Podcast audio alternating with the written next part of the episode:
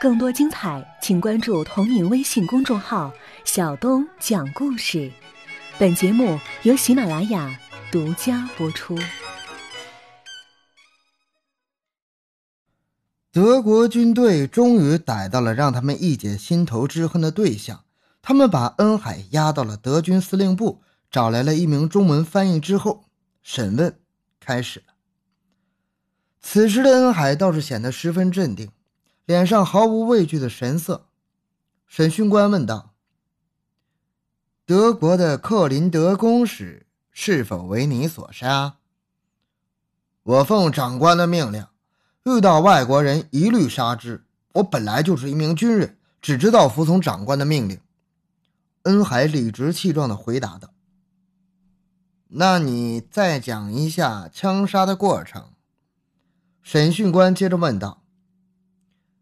呃，阴历五月二十三，我带领着二三十人在街上看见一个外国人坐着轿子过来了，我站在旁边，对着那个外国人就是放了一枪，轿夫立时三刻就逃走了。我把那个外国人拖出来的时候，他就已经死了。我看见他的胸前挂着一只怀表，就给他拿下来了。我的同事当中，有的拿了他的手枪，有的拿了他的金戒指。我万万没想到会因为这个怀表犯案了，但是我是因为报国仇而死去的，心里也是非常高兴的。你们就是把我杀了，给那个外国人偿命，我也觉得够本了。那名中文翻译听到恩海的这段话之后，立即问道：“那天你是不是喝醉酒了？”恩海一听到这话，马上笑了起来。酒是好东西啊，我平常的时候能喝好几斤呢。但是说实话，那天我真是连一杯也没喝，我根本就不想说，因为说喝酒了减轻我的罪过了。哼，任由你们处置吧。夜已经很深了，大清帝国西山神机营的营房里，少长商红光跟几名最贴心的弟兄们仍然围坐在一起，喝着闷酒。议论着队长恩海的事情。呃，听说恩海队长已经被朝廷判了斩立决了，这两天就要当着外国人的面儿啊，在东南牌楼那儿处死了。一名矮墩墩的士兵对着大伙连说带比划着：“哼，活该！”商红光咽下了一口烧酒。朝廷让你杀毛子。也没让你抢劫人家的金货呀！哎呀，人为财死，鸟为食亡啊！一名长着刀条脸的士兵感慨起来。哎呀，临死之前他会不会胡咬乱咬啊？说这话的是一名老气横秋的士兵。哼，矫正不怕斜歪。商红光又闷声闷气地说了一句：“咱们哥几个既没开枪，也没抢东西，怕啥呀？”哎呀，少长啊，你还真别咬死了！要是一双铁鞋，就能把你的脚给别歪了，你信不信？长着刀条脸的士兵跟商红光抬了一杠：“我看咱们就别在这儿成天担惊受怕的了。”不伺候了，走人！矮墩墩的小胖子突然冒出这么一句：“真的，咱们身强力壮的，到哪儿还不能混口饭吃啊？非得穿这身皮呀！”老气横秋的那名士兵喝得已经冒了汗，顺势就把自己的军装上衣脱了下来，愤然的扔到了一边。中了，大伙既然都有这个心嘛。那咱们就立马拔灶走人。商红光站起来，挥了一下手：“都拿上枪，当山大王去。”少长，俺们都听你的。哎，咱们都是灶王爷绑到腿肚上的，人走加班呢。洋人打咱们，当官的限制咱们，得了，咱不伺候了。围在桌子四周的弟兄们七嘴八舌的呼喊着。大伙纷纷端起了自己的酒杯，一起将他们喝干了。自打武王爷陪着慈禧太后和光绪皇帝逃往西安之后，由庆亲王奕匡和李鸿章共同担任的大清国议和大臣，就与八国联军在谈判桌上展开了周旋。李芬留在北太平仓胡同的武王爷府中疗伤，尽管受到八福晋许连夜的悉心照料与热情挽留，但是他的心还是十分忐忑不安。五王爷是让我杀身成仁、舍身取义的呀。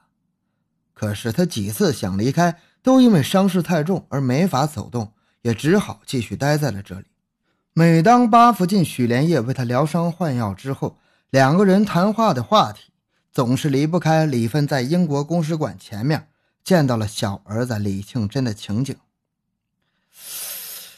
你说，他们把我这孩子弄去，是为了啥呢？说着一口洋话，穿了一身洋服。李芬每次都这样的发问，到今儿个我也没弄明白呀。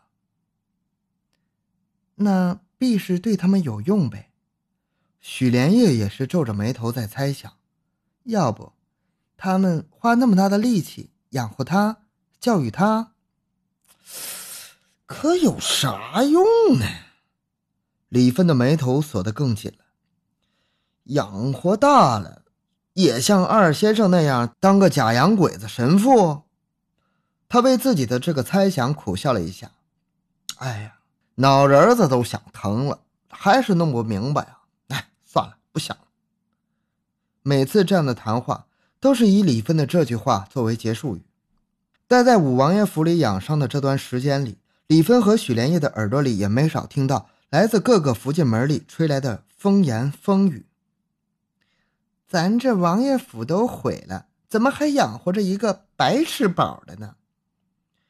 白吃宝还不要紧呢，要叫洋人知道咱们还养活一个犬匪，那可就坏菜了，还不得把咱们全家都宰了呀？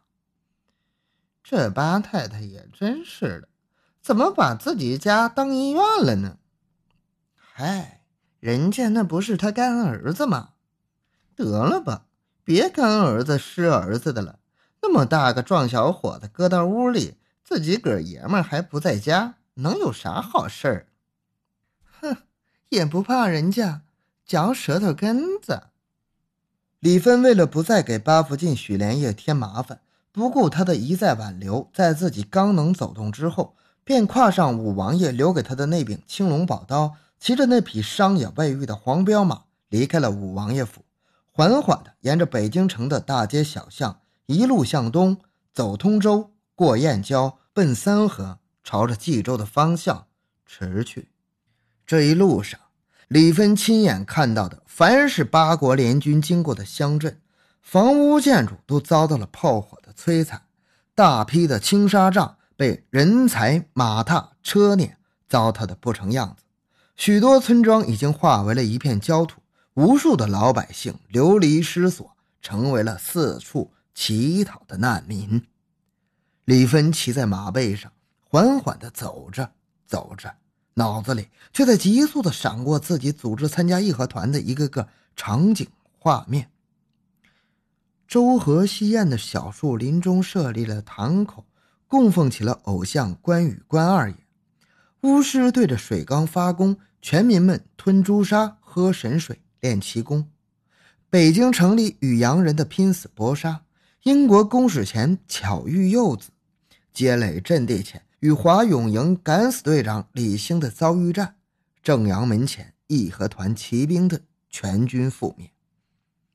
他的脑海里接二连三地响起了那些曾经狂喊过的口号：灭了耶稣教，杀了东洋鬼，再跟大清闹，福保中华。逐去外洋，吃面不搁酱，炮打焦民巷；吃面不搁醋，炮打西什库。扶清灭洋，替天行道；兴清灭洋，洋人可灭。这些口号先后在李芬的脑海里一声声的炸响。他眼望着面前的这一片片焦土和一处处废墟，沉痛地捶打着自己的胸膛，声嘶力竭的。